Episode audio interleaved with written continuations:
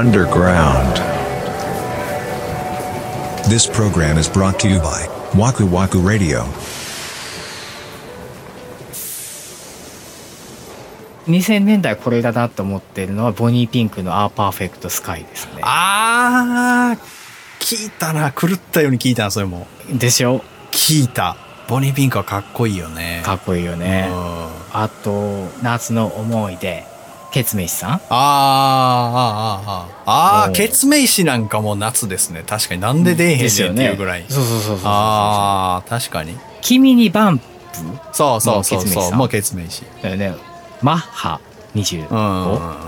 サンズ・オブ・ザ・サンね。あそうそうそう、マッハを聞いてたね。イントロの多分ササンプリングしてるサックスがすごいかっこいいせやね。あのー、安い感じのやつね。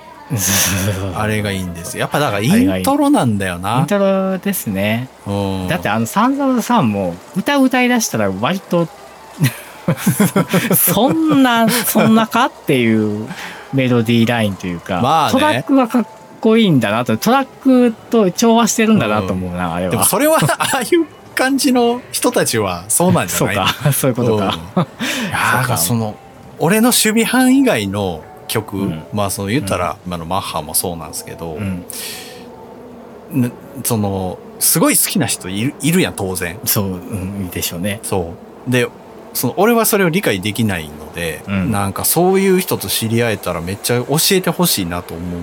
み魅力を魅力をそう。で、それの、うん俺が理解できないけど、むちゃくちゃ人気があるのの最たるものが、うんクレバなんですよ。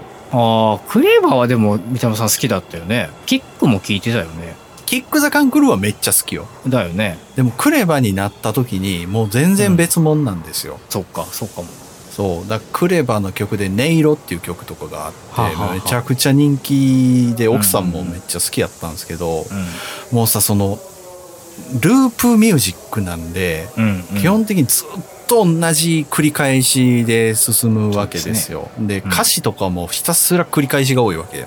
うんだるいんですよね。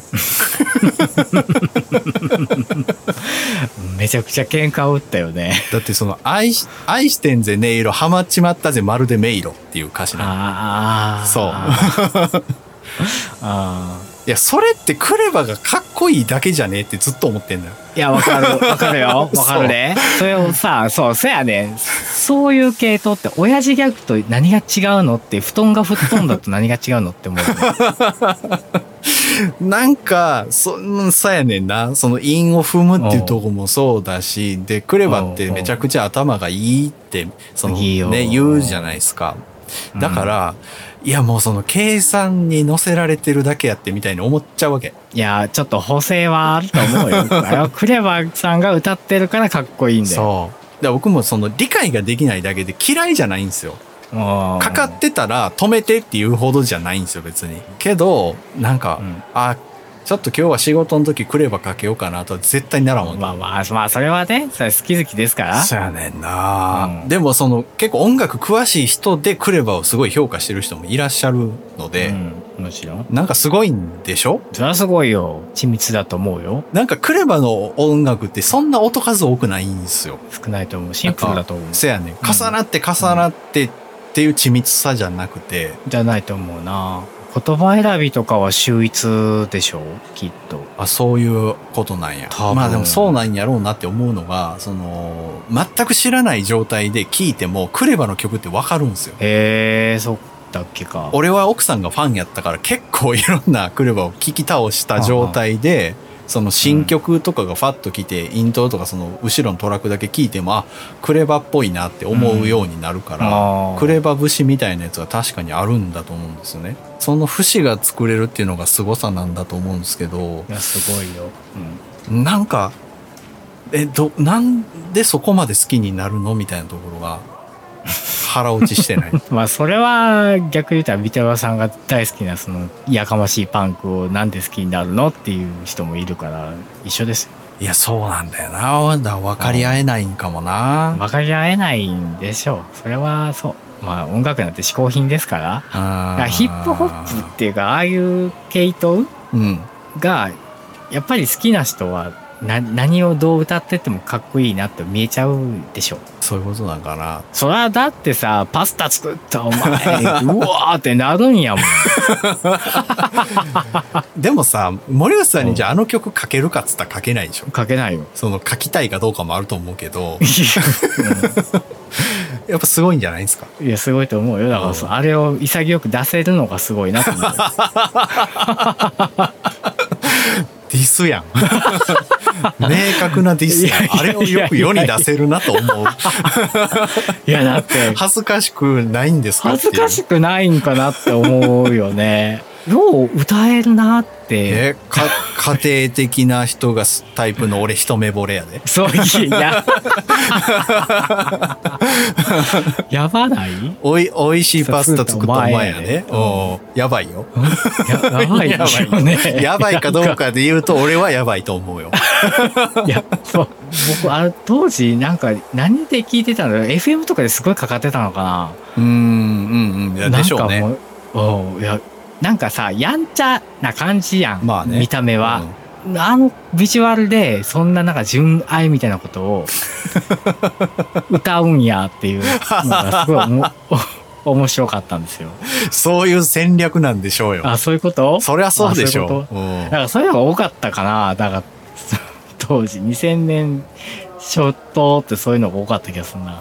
多かったっていうか一気に出てきた感じはするな確かに。そうですよねああでもそのなんかでも騎士団とかも言ってたもんね。騎士団って結構コミックバンド寄りでああそうですね。こうバンとヒットしたじゃないですか。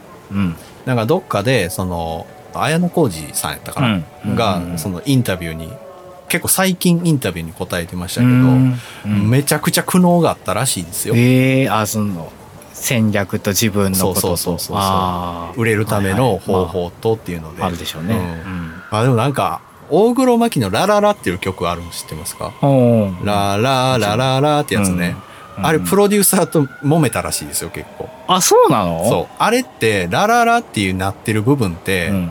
大黒摩季はもう歌詞が出なかったんだって、へえ何を当ててもしっくりこない。ってなって「ラララ」にしたらしい、だからデモのままやったんじゃないの？あれ。でそれをプロデューサーはものとして世に出すんだからいやほんま森内さん言う通りで、なさいよってそうそうそう、うん。ちゃんとしたものを作れよって結構怒られたんやけど、もうこれ以外は何も言葉が出ないっていうのであれになったりしたらしい。いやもう結果的に大ヒットじゃうんね、そう。大成功だよ。だからやっぱそのアーティストって結構自分で歌詞書いて自分で曲書いてレコード会社がそれを代理で販売してくれてるみたいな風に僕ら思うけど、うんまあ仕事でやってるっていうところあるんやろね。いやそう。そうなんだよね。ね。そこで物言いがあってやっぱ自分がいい完成したと思ってるものに手を入れたりしないといけないことがあるってことでしょ。もちろん。それでヒットしたらすごい複雑やろね。売れないといけないんだよ何万枚いかないといけない。何万再生いかないといけない。とか。そんなんでもあんねやじゃあある程度ロジックというか。ボーイミーツガール、うん TRF のボーイミーツガールもあれね確か小室さんめちゃくちゃ苦労したって言って出た気がするんですよね、あの曲を作るのに。結構小室さんって曲書くの早いんですよ。多分あの曲は1ヶ月ぐらいかかったっておっしゃってたことがあって。